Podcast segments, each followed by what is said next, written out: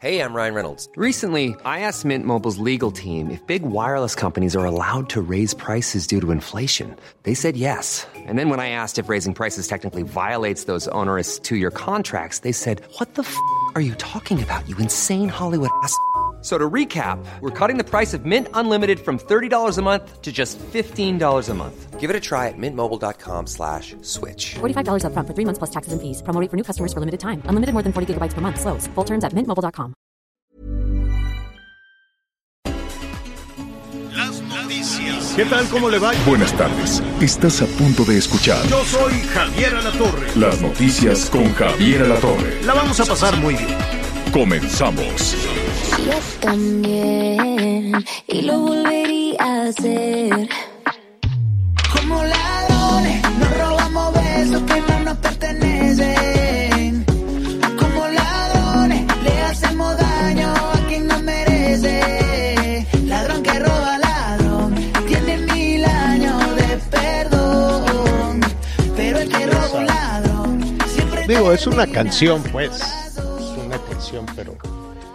Pues este, ahorita que estamos en todos estos temas de violencia de género y no sé qué, este, ¿qué? Dice, la, saludos a la Dana Paola, guapísima pero dice, le robamos besos que no nos pertenecen, eso es violencia. Este, hacemos daño a gente que no lo merece, pues eso también es violencia. Entonces, pues no sé, yo ya me hice bolas con las canciones, yo no entiendo nada, Anita Lomelí. ¿Cómo estás? ¿Cómo estás, Javier? Miguel, buenas tardes, qué gusto saludarlos. Oye, pues mira, Eh. yo creo que sí está interesante analizar las canciones, pero no hay que, que volvernos locos, ¿no? Es una No, ya sé, pero es que, mira, yo honestamente yo no conocía la canción, ya ves que nuestro productor nos sorprende siempre con los éxitos del momento, y esta Sí. canción se llama Ladrones, la canta Lazo y la canta la Dana Paola. Entonces, este, pues bueno, eh, dice que se trata de alguien que quiere tener una relación con alguien que a su vez ya tiene una relación. Este, ah, que es algo así como te voy a bajar a la novia o algo así. ¿No? Pues más o menos.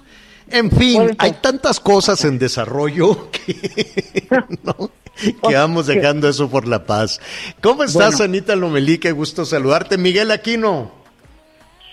¿Cómo estás, Javier Anita, amigos? Me da mucho gusto saludarlos. Muy buenas tardes, buenos días en algunas partes de la República. Hoy en especial vamos a saludar a todos nuestros amigos en la frontera y pues una felicitación porque vaya que están llegando a los centros de vacunación los chavos.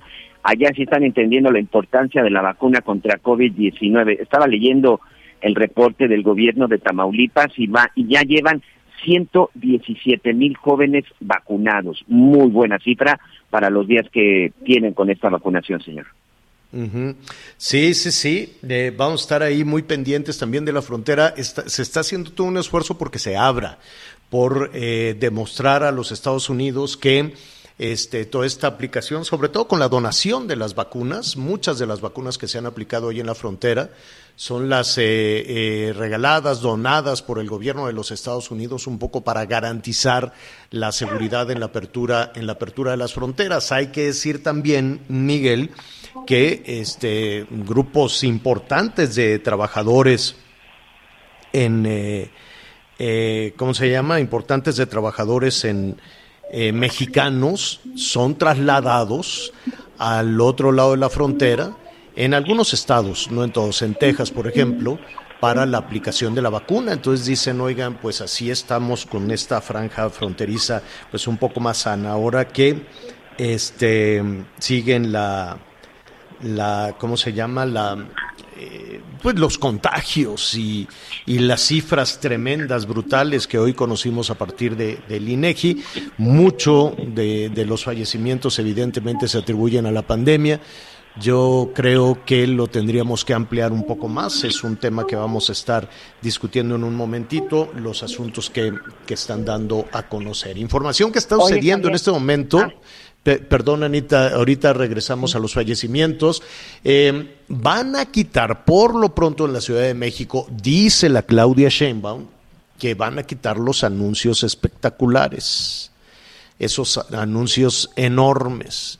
Le dicen unipolares. Yo dije, ¿por qué le.? Y, y dije, y también hay bipolares, ¿eh? Como mucha gente. Claro. pero ta- también hay, hay anuncio bipolar y unipolar. ¿Y cuáles son estos anuncios? Porque pues uno que no está familiarizado con, esos, eh, con esas cosas, ya ve que la gente del gobierno dice las cosas como si todos estuviéramos familiarizados con el tema, pero bueno, nuestra responsabilidad es traducirle. Son estos tubos enormes, estos postes redondos, gordos, enormes, que ponen en, en- en las casas o en las azoteas, y hasta arriba un este, ¿cómo se llama? Un- un- una, pantallota. Son unos anuncios enormes. Básicamente los que tienen pantallas o los que tienen una estructura metálica pesan toneladas. Dice que los van a quitar, que ya se acabó, que ya se acabó el desorden, que ya se acabó todo este tema de la, ¿cómo se llama? De la contaminación visual. Este, pues no sé realmente cuántos anuncios hay eh, en la Ciudad de México, pero deben de ser miles. Aquí afuera nada más de la cabina que tenemos en el sur, conté cuarenta y tantos.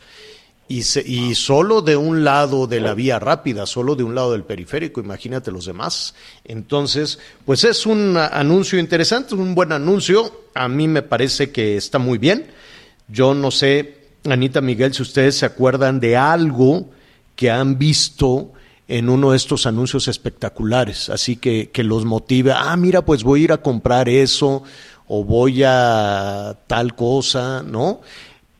No, no, yo no La- recuerdo. la A mí, que- honestamente, no me ha motivado alguna compra o alguna decisión o ni siquiera a votar por alguien o nada, nada de lo que he visto en la calle me ha sido útil a mí, a mí, no sé a Digo, ustedes.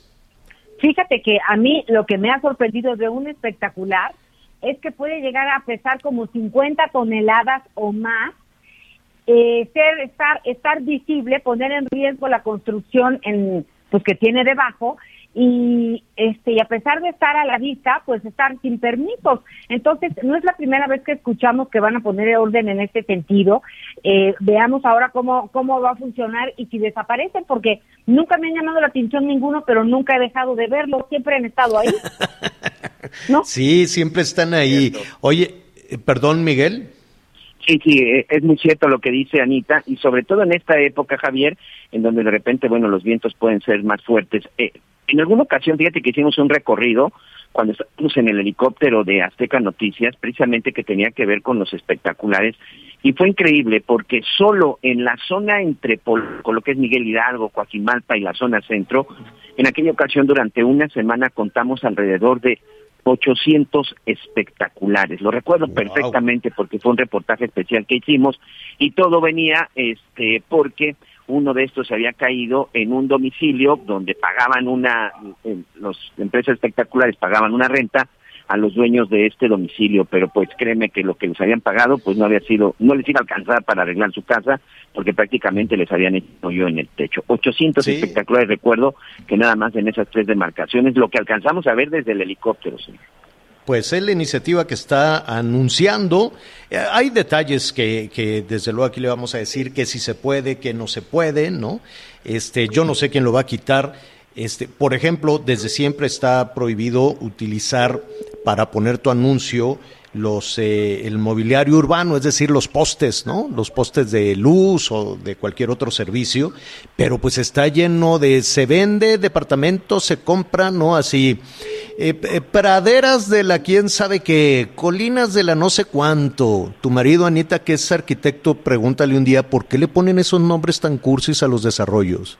¿Por qué le ponen así, no? Lomas del encanto matutino, cosas raras así. Y ahí lo dejan.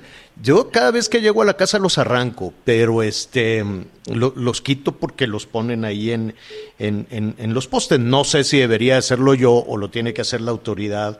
Este realmente es un es un brete, pero lo que está ahí ahí pegado en, en- la puerta de la casa, pues sí. Este, pues nada, que eso está prohibido. Hay todavía las mantas y los plásticos de, de las elecciones, de las candidatas y candidatos. Ahí están, es una contaminación tremendo. En fin, dicen que ya van a poner en orden, en orden que se prohíben los espectaculares en las azoteas, este, que se prohíben los pegados en el piso, que por todos lados ya están también pegados en el piso, que se prohíben las lonas en las fachadas, que se prohíben los drones para uso publicitario y la publicidad en los postes, en fin. Dicen, dicen, vamos viendo, porque quitar todo eso, pues es una lana. Quitar todo eso es también Oye, una, Javier, y, una y- situación. y también complicada. pérdidas de Sí. empleo, ¿eh? Que cuánta gente Sí. Oiga, pero no había una ley. dependen de eso. La ley de Sí, publicidad claro. exterior, ¿no se acuerdan? Pues sí, ya hay, pero a ver quién la cumple. Pero entonces, pues ese es el tema. Leyes, leyes hay todos los días, Anita. Leyes, se sientan los diputados así. Oye, vamos siendo una ley. Órale, muy bien. Pero ahí está la ley, pero no tiene reglamentación. Entonces, cuando no tiene reglamentación, pues no hay forma de, de aplicarla. Entonces, pues sí, les encanta. Oye, ¿y tú qué hiciste cuando eres diputado? Ah, yo hice una ley. Y luego, no, pues es que no tuvo reglamentación, entonces pues no avanzó, no siguió, no siguió para nada. Bueno, el presidente insiste en las clases presenciales, díganos usted su punto de vista, quiere mandar a las niñas y a los niños al salón, no los quiere mandar. La UNAM está diciendo que va a iniciar a distancia. El salud. El 9 de agosto ¿quiere- va a iniciar a distancia. Este, eh, si algunos, dice la autoridad universitaria, si alguna facultad quiere regresar de manera presencial, lo podrá hacer, pero con poquititos, con grupos reducidos. Este, y una vez que, eh, y después de que la ciudad lleve tres semanas en semáforo verde, que yo la veo muy lejano eso, ¿no? Después de que la Ciudad de México o las, o las ciudades donde se tengan instalaciones universitarias lleven tres semanas en semáforo verde, entonces ya pueden considerar si quieren o no. En pocas palabras, la UNAM no regresará a este a clases presenciales. El presidente insiste en que así sea. Dice, ya mandó llamar a la secretaria de, de- Educación, a la Delfina, que, que por cierto había muchos rumores de que se había contagiado, que no se había contagiado, ya salieron a decir que no se contagió. Entonces dijo que venga Delfina para, este, ¿cómo se llama? Pues para darle certeza y tranquilidad a los padres de familia. El presidente dice que quienes se niegan al regreso a clases por falta de vacunas a, a los niños, este, pues que no tienen mayor argumento. Y dice, dice y con mucha razón, aquí lo dijimos desde el año pasado, desde que al Esteban Moctezuma, ¿te acuerdas que se aterrorizó y cerró? Cerró antes de tiempo y es el país del mundo, digo Bangladesh también, pero eh, México tiene el primer lugar en el mundo en eh, cierre de los, de los ciclos escolares, porque mucho antes de cualquier situación pues ya se había tomado esa decisión. Así es que nuestros amigos nos digan qué sugieren, qué, qué opinan de toda esta situación. Bueno, pues eh, eh, ya que estábamos hablando de la frontera y de todos estos temas, eh, los esquemas de vacunación, aprovechamos para saludar a nuestros amigos en Reynosa a través de la romántica 103.3 FM, en Tijuana los 40, 107.7 FM y el Heraldo Radio en el 1700 de la AM. A ver, Jalisco también. Saludamos y con mucho gusto a nuestros amigos en Jalisco porque, pues, eh, los contagios, Miguel, van en aumento y es uno de los eh, primeros eh, estados, bueno, Quintana Roo ya también anunció medidas que las están aplicando con muchas eh, dudas también. Sinaloa eh, y Jalisco ha sido mucho más claro con las medidas que se están eh, adoptando para frenar los contagios. ¿No es así? Es correcto, señor. Se están tomando medidas. Por ejemplo, ayer ya lo comentábamos en el estado de Jalisco, que en unos minutos más vamos a platicar precisamente con las autoridades. Ahí, por desgracia, eh, sí se está dando el cierre de algunos negocios, en este caso bares y antros, en donde, bueno, pues ahí surgen muchas dudas, surge la polémica de por qué estos sí y estos no. Pero bueno, el hecho es de que es en estos lugares en donde pues los jóvenes están asistiendo, en donde se están reuniendo, porque hoy en esta pues quisiera llamarle tercera ola de contagio, simple y sencillamente creo que desde marzo del año pasado simple, tenemos estos contagios. Eh, el hecho es de que hoy son los jóvenes de 18 años a 35 años los que se están contagiando. Aquí en la zona de Quintana Roo, este Javier, pues parte de esas medidas es de que ya te van a empezar a exigir una prueba negativa de, de COVID para poder ingresar a, algunos establecimientos mercantiles o en este caso tu certificado de vacunación, ¿no? Por supuesto, tenga la vacunación. El problema hoy es con los menores porque, bueno, pues los menores que no han sido eh, vacunados y que no se sabe para cuándo serán vacunados, pues ahí o les haces la prueba o los menores se quedan en su casa. Es que sabes que escuchándote y escuchando también a las autoridades, yo sé que vamos, eh, eh, pues en la medida de las posibilidades que tiene México aprovechando o aplicando la vacuna, pero este faltan todavía casi 100 millones de personas, 90 millones de personas en, en aplicarse la vacuna. Solo se ha aplicado la vacuna este, al 30-35% de la población. Eh, y eso evidentemente nos sigue dejando en una posición vulnerable. Aquí eh, son realmente muy pocas las personas o la, las organizaciones que están llamando a no aplicarse la vacuna, más bien eh, la mayoría de las personas, tal vez algunos jóvenes, este, que, que, no es únicamente un tema de temor, es, es, es, una resistencia natural de los jóvenes a todo, ¿no? Este, si el papá le dice ponte la vacuna, pues en automático no se la ponen, ¿no? Si la mamá les dice, este, eh, no vas a la fiesta, pues en automático se sale por la ventana y va a la fiesta. Entonces eso es un poco, es un poco la condición natural de, de los jóvenes, sí. tal vez, ¿no? Ese tema de resistencia, pero de que faltan vacunas, faltan vacunas para poder superar esta tercera ola. ¿no? Ahora, eh, fíjate que quería eh, comentar algo, Javier. Sí. Eh, pues ayer fue un día muy difícil para la Ciudad de México porque se registraron, bueno, no para México, porque se registraron más de 19 mil nuevos casos en un día, eh, lo cual eh, no es una cifra menor. Y también... No, 20 mil, vamos a cerrarlo en 20 mil, más lo 20, que va en esta media, media medio día de, del jueves. Si ayer eran 20 mil, hoy vamos a tener seguro más de 20 mil contagios, ¿no? En, la, en el resumen que se dé hoy por la tarde. Exacto. Y, y hospitales en Ciudad de México, Nayarit, Nuevo León, Oaxaca, pues por lo pronto tienen más del 70% de ocupación. Y el INEGI ubicó como la segunda causa de muerte en México al COVID-19. Estas son cosas que tenemos que tener eh, pendientes y presentes, pues para no bajar la guardia. Y uh -huh. porque pues, a mí lo que me preocupa de lo que escuchamos de Jalisco y otros lugares, pues es, por supuesto, la salud es primero, pero también este tema de la cuestión económica. Miguel, no se ha hablado en el Jalisco en relación a un apoyo, porque pues está bien, ciérrale para que todos estén confinados, pero y luego... Uh -huh.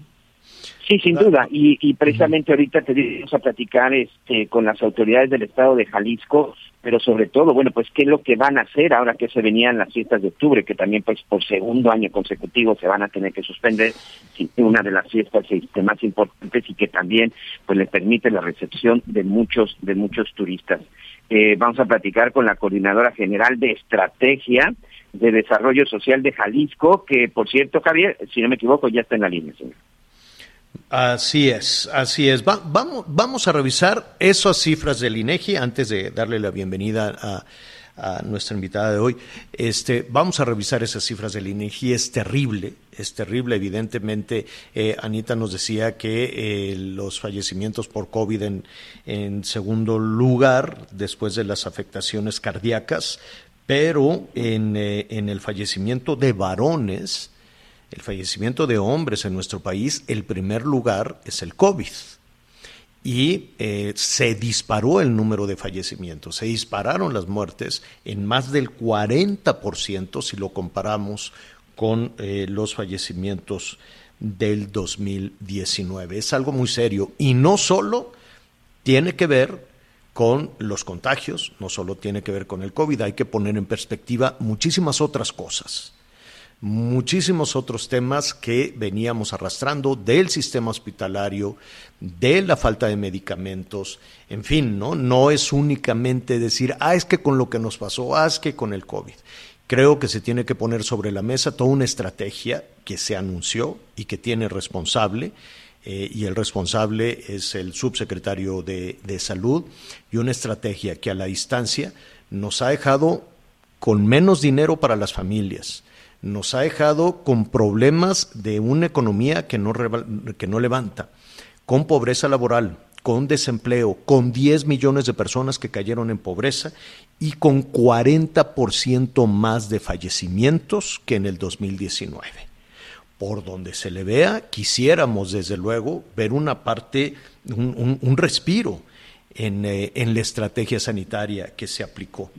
Pero en esa misma estrategia sanitaria se decía, y, y hay que recordarlo al principio, que no se quería atender la situación económica. Y hoy no tenemos ni salud, tenemos un, una historia macabra, tremenda en fallecimientos y una economía muy golpeada.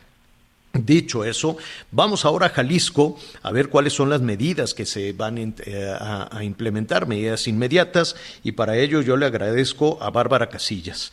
Bárbara Casillas es la coordinadora general de Estratégica de Desarrollo Social eh, de Jalisco. Bárbara, ¿cómo estás? Buenas tardes. Javier, buenas tardes. Un gusto saludarte y poder explicar al auditorio lo que está sucediendo en Jalisco. Em, empecemos por eso. Primero, eh, eh, hay un repunte en los contagios y esto está llevando a la implementación de medidas adicionales, ¿es así? Así es. Lo que nosotros hemos visto, Javier Auditorio, es que en los últimos cinco días hemos tenido un incremento de casos muy importante, pero además muy veloz comparado con la situación que vivimos en enero, donde todo el país tuvimos una, una gran ola, ahora estamos creciendo en el número de casos tres veces más rápido. Esto pues nos hizo actuar de inmediato porque además en la ocupación hospitalaria también en los últimos tres, cuatro días comenzamos a ver que empezaba a subir de manera muy rápida. Eh, entonces, todavía eh, tenemos buena capacidad hospitalaria, sin embargo, justamente lo que queremos evitar es que se saturen los hospitales, que esto haga que personas se queden sin atención y que por esa falta de atención o una atención de más baja calidad, eh, pues se agraven o, pierdan la vida. Eh, eso es el, el primer motor que nos que nos hizo tomar estas decisiones y por supuesto también la otra cuestión que yo agregaría a la reflexión que hacía Javier es el tema de la salud mental de los niños y de las niñas y de su desarrollo integral y académico por la falta de clases presenciales. En Jalisco, el gobernador Enrique Alfaro ha sido muy enfático en que no podemos esperar más el regreso a clases presenciales y por eso tenemos también que frenar los contagios para que el día 30 de julio podamos estar regresando a clases eh, híbridas eh, con algunas actividades en las aulas. A ver, entonces, clases em, híbridas quiere decir que combinarían eh, la presencia, o sea, que, que, las niñas, los niños vayan, eh, acudan a los salones escalonadamente y el resto lo hagan a distancia, ¿así es?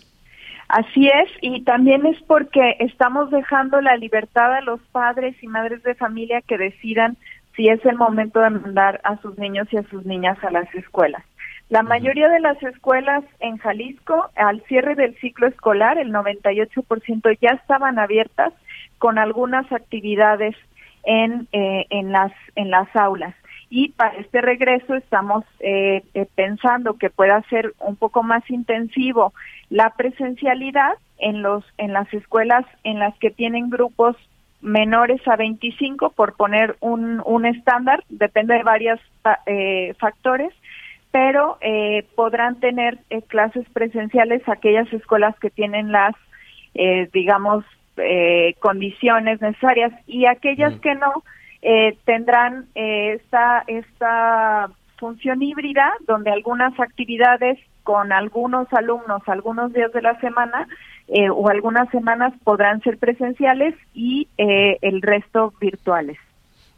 Eh, hoy se puede ir a un restaurante, se puede ir a un bar, la, eh, se puede se puede ir a un antro en la zona metropolitana de Guadalajara.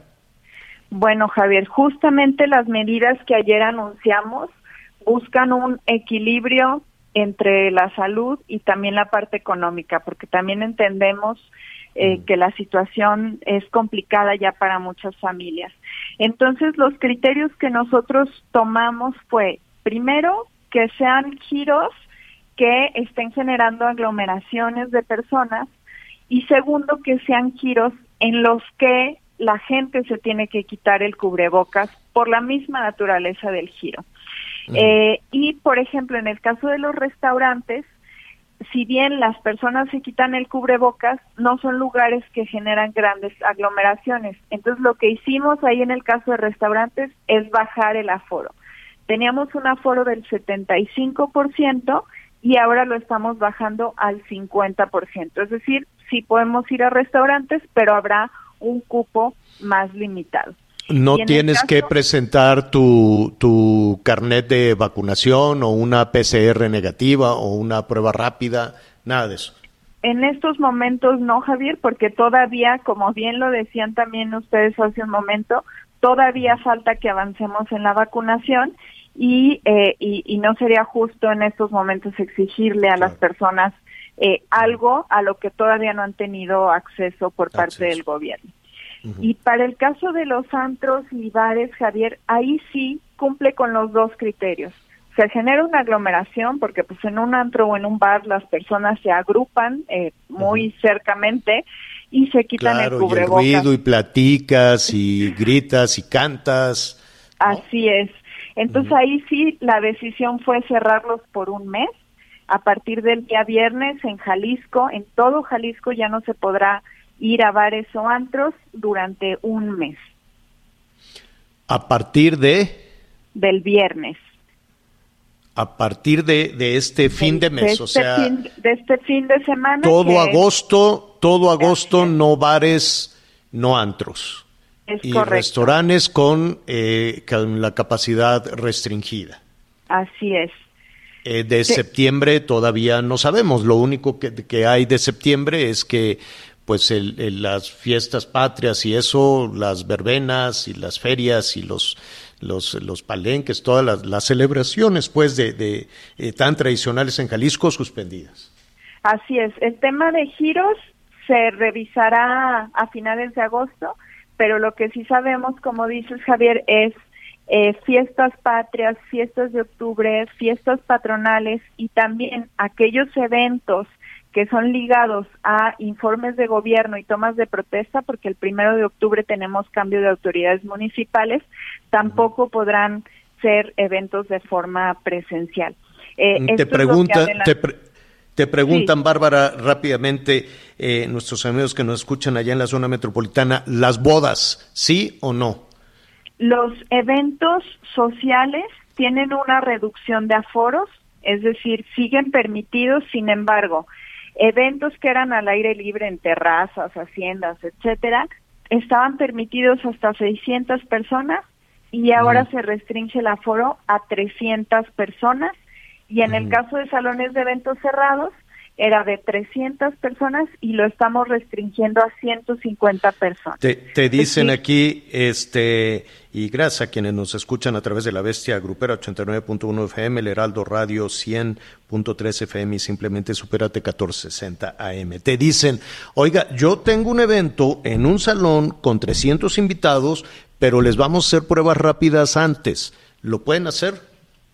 si el evento es un salón cerrado, tendría que ser de 150 personas nada más, porque el- la autoridad municipal podría cancelar el evento eh, si eh, se es sometido a una revisión.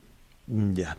Este, hay muchos temas, te haremos llegar, eh, Bárbara, eh, las, eh, los comentarios. Saludos además al, al gobernador que lo escuchamos, pues un poquito molesto cuando vino a la Ciudad de México, eh, en el sentido de que las vacunas o no llegan o cuando llegan, pues llegarán con una estrategia que se define desde la Ciudad de México y no midiendo el pulso de lo que se necesita, por ejemplo, en Vallarta, ¿no?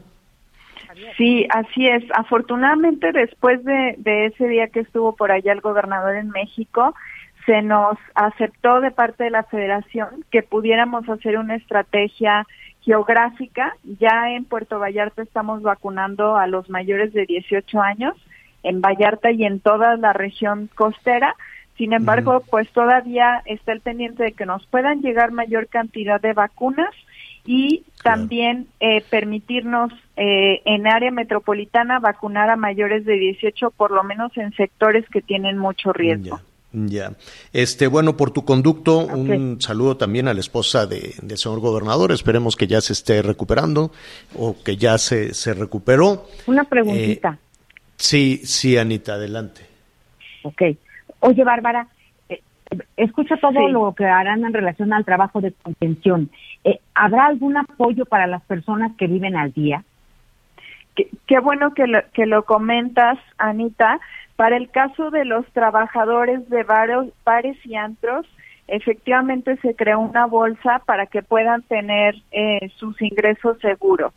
Entonces, eh, para ellos se estará habiendo esta situación. Los demás giros se encuentran como estaban laborando actualmente o con restricción, pero continúan permitidos. Pero para este caso, bares y antros que sí se cierran definitivamente, sí hay un apoyo económico. Bueno, pues eh, muchísimas, eh, muchísimas preguntas. Te agradecemos eh, mucho, eh, mm, Bárbara. Em, eh, te, te, preguntan si hay eh, servicios de, de, gobierno, servicios municipales o servicios de, en la zona conurbada. Pues entiendo que sí, pero no sé si cerrarán. Es, es correcto. Todos los servicios públicos continúan. Eh, Casa Jalisco nos dicen está cerrada. Casa Jalisco hay áreas que están cerradas porque tuvimos un brote en Casa Jalisco, sin embargo ah, ya. ya. están, digamos, las personas eh, rastreadas, eh, resguardadas en sus, en sus casas y con su seguimiento médico y las actividades del gobernador continúan de manera normal en virtud de que él y, y su equipo con el que está trabajando han, han sido negativos. Bueno, pues te haremos llegar, eh, desde luego hay, hay incertidumbre, hay preocupación, sabemos que son tiempos difíciles, la gente ya también está cansada, está sin dinero, está pues, nerviosa con estas medidas, pero sin salud difícilmente podemos, podemos avanzar. Bárbara Casillas, coordinadora general de Estrategia de Desarrollo Social allá en Jalisco. Gracias, Bárbara. Muchas gracias a ustedes, saludos a la auditoria. Gracias, una pausa, volvemos. Sigue con nosotros. Volvemos con más noticias. Antes que los demás. Todavía hay más información. Continuamos. Le adelanto que en la segunda parte, en Javier La Torre MX, javieralatorre.com, este, nos han llegado eh, también algunos comentarios. Lo vamos a tratar en la segunda parte que tiene que ver con la liberación de reos. A quien eh, es, es una iniciativa que, que se anunció que se anunció hoy por la mañana, pero pues de aquí a septiembre, entonces le van a meter velocidad para la liberación de adultos mayores que no, no cometieron este, delitos graves, mayores de 65 que estén muy malos ahí en, en prisión, ahí en la cárcel, este, o aquellos que no han tenido sentencia. Al ratito le vamos a decir, son federales, son reos federales que no tengan delitos graves, cosa que pues puede ser un poquito complicada, ¿no? Porque si no tienes delitos graves no necesariamente eres un reo federal, Miguel, tú estás muy enterado de esas cosas, pero pues ya lo estaremos platicando. Y, y, uno dirá, bueno, pues habrá muchas personas, imagínate, después de tantos años sin sentencia o que ya pasaron mucho tiempo en la prisión y pues que ya van a salir de la cárcel, ¿no? Y que van a decir, no, pues no, que eh, casos de personas que cada vez pasaba más el tiempo y pues con mucha dificultad los iban a ver y luego con el COVID y luego con el dinero y cada vez se iban espaciando más las visitas hasta que pues ya este pues después de 15, 20 años yo me quiero imaginar y también que nuestros amigos del país nos digan este qué, puede suceder con una persona que pasó 15, 20 años en la cárcel, que no desarrolló una actividad, que no aprendió un oficio, que no ha trabajado, que no genera ingresos, cómo se va a reacomodar en una dinámica familiar que necesariamente cambió, Anita Miguel. ¿no? Fíjate, Javier, que ¿dónde, lo ¿Dónde lo van a poner? Ese precisamente es el problema del sistema penitenciario en México. No existe la readaptación social. Perdón por el calificativo que voy a utilizar, pero lamentablemente la gente que está en prisión, pues eh, prácticamente eh, pues se dedican a hacer absolutamente nada. Y eso es también creo que una gran responsabilidad de las autoridades, Javier porque no se han eh, ocupado nada, nada con todo respeto, nada con todo respeto en el mejor de los casos. Sí, claro, en el mejor de los casos. Aprenden otras cosas. Y a veces tienen tanto tiempo que al final, bueno, pues es cuando empiezan los problemas de las extorsiones. Pero fíjate que hicimos un estudio hace un par de años para el gobierno de la Ciudad de México, en donde una de mis principales este, preocupaciones y sobre todo donde yo pedía que voltearan a ver es en las cuestiones de la readaptación social. En una investigación que hicimos donde estuvimos visitando incluso y entrevistando familiares de reos, pues muchos de ellos, Javier, a veces tienen que trabajar en lo que sea o de nueva cuenta delinquir, además la cárcel es cara. O sea, dicen que la pues cárcel es para pobres, yo pienso que es todo lo contrario. Por eso es un grave, grave problema que al final repercute en los temas de seguridad. Sí, Anita. Fíjate que además eh, es un tema social, porque automáticamente, si tú estás buscando eh, reclutar personal para, pues para digo, como agente de recursos o quieres, eres un empleador, cuando alguien te dice que estuvo en la cárcel, automáticamente, sin conocer su capacidad, sus capacidades, o sea, absolut, automáticamente eh, están descartados. Que estamos hablando de alguien que tenga que, que esté en una, en una edad laboral. En fin, ese tema lo vamos a retomar en la segunda parte, es muy polémico y le vamos a ofrecer ahí todos los detalles. Este, hoy también por la mañana estuvimos revisando pues que la economía, como le estamos diciendo, está de capa caída, ¿no? Eh, los reportes son muy optimistas y mire, eh, en esta medición que hace el, indicador eh, de actividad económica por estado, es muy interesante lo que hace el, INEGI, pues eh, le hemos puesto particular atención a aquellos que tienen esta vocación turística. ¿no? Desde la misma Ciudad de México, que es uno de los destinos este, turísticos importantes, uno diría, bueno, pues ya con este verano esperemos, ¿no? Que en este, que en estos dos últimos, este, eh, mediciones salgan bien. Pero la primera, el primer trimestre del año, los números del 2021, pues no son nada buenos. Y mire, Baja California Sur, Baja California Sur, que, eh, que tenía un crecimiento ahí muy, muy, muy, muy lento. Saludos a Baja California, tenía 0.6 el año pasado, el primer trimestre. Este, cuando apenas estaba detonando la, la, la, pandemia. Entonces, no, insisto, no hay que hacer responsable de todos los males a la pandemia. Eh, hay que acordarnos de las decisiones que se tomaron respecto al turismo. Y decían, a ver, que paguen los hoteleros y que paguen los prestadores de servicios y se redefinió la actividad turística que simple y sencillamente en la Ciudad de México, este, o por lo menos para estos niveles de autoridad no era prioritario, ¿no? Decían, no, el turismo es un asunto fifí, es un asunto conservador, ya después se quiso eh, eh, revalorar ese tema. Cayó Baja California a menos 13.2. Después, ¿qué quiere? Revisemos Quintana Roo, menos 16.6. Ciudad de México, menos 6.9, menos 7%. En fin, las cosas esperemos desde luego que, que mejoren, pero para este, que mejoren desde luego con la apertura con la apertura y el movimiento de visitantes. Eduardo Paniagua es el presidente de la Asociación Mexicana de Agencias de Viajes. ¿Cómo estás, Eduardo? Buenas tardes. Muy buenas tardes, Javier. Un saludo afectuoso a ti y a todos los eh, que nos están escuchando el día de hoy. Gracias, gracias. Pues eh, arrancamos el 2021. Eh, pues muy mal, ¿no? Comparado con el, con el, con el 2020, todavía no tenemos una, una medición de, las, de la actividad. El secretario Torruco, pues está optimista, piensa que el 21 va a tener un, un crecimiento importante. ¿Qué opinan ustedes como agencias de viajes? ¿Qué están viendo? Bueno, mira, nosotros al hacer los comparativos de lo que fue el año 2020 con el año 2021, sin duda estamos muy por arriba del 130, 140%, hasta el 150% comparado con el año 2020. Esto es en consecuencia, eh, pues que la gente estuvo encerrada por mucho tiempo en su casa y que salir de vacaciones, como todos lo saben, es una necesidad primordial. Y eso se está viendo hoy en los principales destinos turísticos de México. Tenemos, por ejemplo, a Mazatlán, que es el que tiene la mayor ocupación del 75, casi 76% de ocupación hotelera. En Cancún estamos entre un 68 hasta un 73%. En Los Cabos estamos más o menos como el 70%. Esos son destinos de playa. Pero también los destinos de ciudad, que al los destinos de playa estar limitados en su ocupación, pues empiezan también a crecer. ¿no?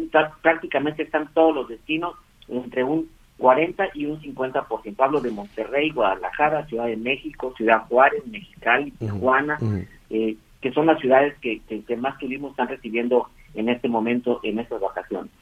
Oye, Eduardo, eh, con esos números y, y, con ese optimismo, desde luego, quiere, quiere decir que la estrategia de gobierno federal respecto al turismo funcionó.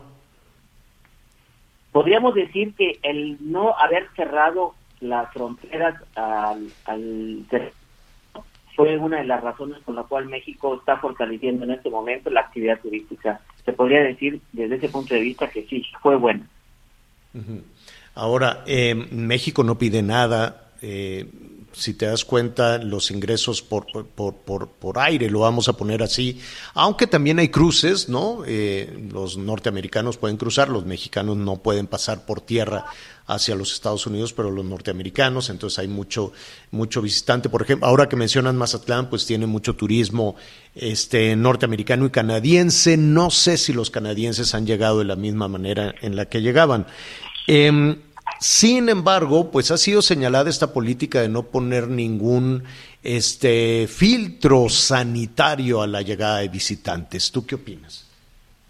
Pues mira, eh, nosotros lo vemos en números. Realmente eh, la gran mayoría de las agencias de viajes estábamos ya en una situación muy delicada porque pues no ha habido eh, créditos bancarios accesibles. Se logró obtener un, crédito de 12%, el cual no es accesible para los agentes de viajes. Solicitamos un 6%, nunca se nos dio. no tuvimos el apoyo en cuestión de impuestos. Sin embargo, aguantamos, aguantamos fuerte y ahorita esta temporada nos está dando el flujo de efectivo suficiente para tener la certeza y la confianza que la temporada de diciembre pues va a ser la que nos va a sacar adelante en este año 2021 comparado con el 2020. Entonces te replanteo la pregunta que te, que te hice anteriormente. Ustedes se están recuperando, pero no por una estrategia que venga de la Secretaría de Turismo. No, nos estamos recuperando porque el mercado así, así se está comportando. Eh, y eso eh, conlleva toda la, todo, todo el esquema, todo el flujo de, lo que se ha hecho y de lo que no se ha hecho.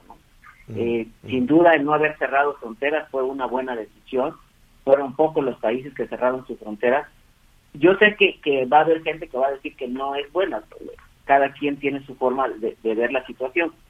Eh, lo que estamos viendo es que eh, una buena estrategia que, que hizo el gobierno federal fue el limitar la afluencia de turistas a los a los centros turísticos, es decir, en un 50%, en un 60%, en un 70%. Esto está provocando que la diferencia de turistas empiecen a ir a, otros sitios turísticos que generalmente no eran visitados. Me refiero a pueblos mágicos. Hay muchos pueblos mágicos que estaban prácticamente abandonados turísticamente hablando. Y en el momento en que no existe dónde más salir, porque no se puede ir al extranjero por las restricciones de los otros países, los mexicanos se están volcando a hacer turismo dentro de México y se están sorprendiendo. Hoy te puedo decir que todo el turismo, de todo el hospedaje de boutique, que como ustedes saben es, son caros, vale cinco mil, seis mil pesos la noche, eh, el famoso glamping, están agarrando mucho auge en México y están prácticamente entre 70 y 80 costes de ocupación, pero prácticamente todos los meses, no solamente la temporada. Eh, finalmente, Eduardo, en algunas eh, localidades, Quintana Roo, por ejemplo, ahí en la Riviera Maya, veíamos que también en la zona metropolitana de Guadalajara, eh, en Mazatlán mismo, se van a empezar a aplicar pues medidas más severas en, en el control sanitario, ¿no? Empezar a solicitar este, pruebas negativas de COVID o en su caso vacunas. ¿Qué opinan ustedes? Yo creo que es una buena decisión. Eh, desafortunadamente hay mucha gente irresponsable y también hay mucha gente que es asintomática y desafortunadamente no se puede determinar que, que tenga o no tenga el virus. Por lo cual yo considero que hacerse una prueba de, de, COVID o tener la certificación de la vacuna, pues ayudará a dar mayor certeza y confianza en los turistas a visitar los diferentes centros turísticos que tenemos en México. Sin duda, la vacunación es buena, a pesar de, de la gran cantidad de, de, desinformación que existe en la, en la net. Eh, vacunarse se está viendo que sí está funcionando, por lo menos en el estado de Quintana Roo. Se ha demostrado que los casos que hay hoy actualmente en el hospital, 100% de ellos no están vacunados. Uh -huh. 70% eh, eh, de la gente te, te, agradece, te, agradecemos muchísimo, Eduardo, y veremos, ¿no? Veremos cuáles son las medidas adicionales que, que empiezan a tomar, sobre todo aquellos que están visita, eh, recibiendo visitantes claro sí. nacionales un placer, y extranjeros. Como siempre, un saludo afectuoso a Al todos contrario. Gracias, gracias Eduardo. Es Eduardo Paniagua, el presidente de la Asociación Mexicana de Agencias de Viajes. Están optimistas. Hacemos una pausa. Saludos a Acapulco a través de la Bestia Grupera 95.3 FM en La Paz, el Heraldo Radio 95.1 FM y en Puerto Peñasco, allá en Sonora, bellísimo Puerto Peñasco, Super 106.1 FM. Sigue con nosotros. Volvemos con más noticias. Antes que los demás. Todavía hay más información. Continuamos. Las noticias en resumen. Ante el incremento en las últimas semanas de pruebas de COVID-19 en la Ciudad de México, a partir de hoy las autoridades sanitarias solicitarán un registro previo, el cual se deberá llenar vía Internet. La Comisión Permanente del Congreso de la Unión sesionará hoy para convocar a un periodo extraordinario en la Cámara de Diputados y el Senado con la finalidad de discutir la prórroga en materia de outsourcing y la ratificación del secretario de la Función Pública y de Hacienda. Roberto Bernal, secretario de Salud de Coahuila, afirmó que el gobierno del estado solicitará el certificado de vacunación contra COVID-19 para entrar a bares, antros y restaurantes. Sin embargo, la primera acción será vacunar a las personas mayores de 18 años. Hoy el dólar se compra en 19,62 y se vende en 20,8. Hacemos una pausa y enseguida estamos de regreso en las noticias con Javier Alatorre. Sigue con nosotros. Volvemos con más noticias. Antes que los demás.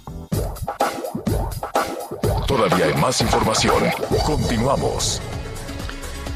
Bueno, eh, muchísimas gracias a las estaciones de Audiorama y de El Heraldo Radio, pero yo le recomiendo que no se vaya. No sé qué buenos temas vamos a tener en javierlatorre.com, Javier Latorre MX. Los Olímpicos están muy emocionales, además de emocionantes, ¿no? Con atletas que se sienten estresadas y dicen, no, pues yo ya mejor no compito. Este, con este tema también de las eh, jugadoras de softball que, que, que ya no querían llevarse el uniforme y pues ha generado muchísima, eh, muchísimos comentarios, ¿no? Muchísimas críticas. Hay de todo, hay de todo, hay muchísimas críticas. Yo, Anita Miguel, ¿ustedes qué opinan de que las jugadoras de, soft, de softball este, dejaron el uniforme que utilizaron allá en, en, en, Tokio y dicen, no, ya vámonos? Es que no lo dejaron, lo echaron a la no basura, que creo que son dos cosas diferentes, señor. Lo echaron en bolsa. A, a ver, echar a la basura tiene basura. su tiene su carga, pues, o sea, dijeron, eso. pues ¿dónde lo dejo? Lo dejo en la cama, lo dejo aquí en la mesa. Este, no es que lo tiraran a la basura con, con coraje, no lo sé. No Pero bueno, sé. esto lo vamos a discutir en un, en un ratito más, solo para poner en contexto, las chicas se fueron, eh, no nacieron en México, aunque compiten por México, es otro de los temas que hay que tomar ahí. Este, está, yo les digo, está muy emocional todo esto. ¿No crees, Anita, lo, Miguel? Si, fuera, si mm. yo fuera representante olímpica y no me cabe mi uniforme, me pongo mi uniforme y encima los tres ropas claro. para que pueda yo conservarlo. Ay, vamos a seguir con la conversación en javieralatorre.com, javieralatorre MX. Volvemos además qué va a pasar con los reos que salgan de la cárcel.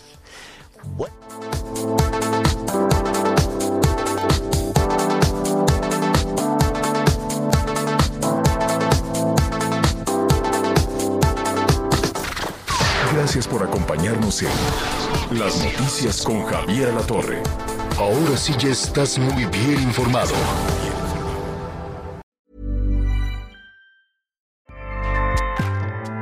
ACAST powers the world's best podcasts. Here's a show that we recommend. The Real Housewives is a guilty pleasure for most, but if you're looking to not feel guilty about that pleasure, tune in to Everything Iconic with me, Danny Pellegrino, where I break down all the messy moments and behind the scenes antics of Bravo's popular franchise. And on Everything Iconic, I also interview celebrity guests like Kelly Ripa, Kiki Palmer, Drew Barrymore, Cameron Diaz, and more about their guilty pleasures, their past work, and so much more. So if you're pop culture obsessed and find yourself watching way too much reality TV like me, tune in to Everything Iconic with Danny Pellegrino wherever you listen to podcasts. ACAST helps creators launch, grow, and monetize their podcasts everywhere. ACAST.com.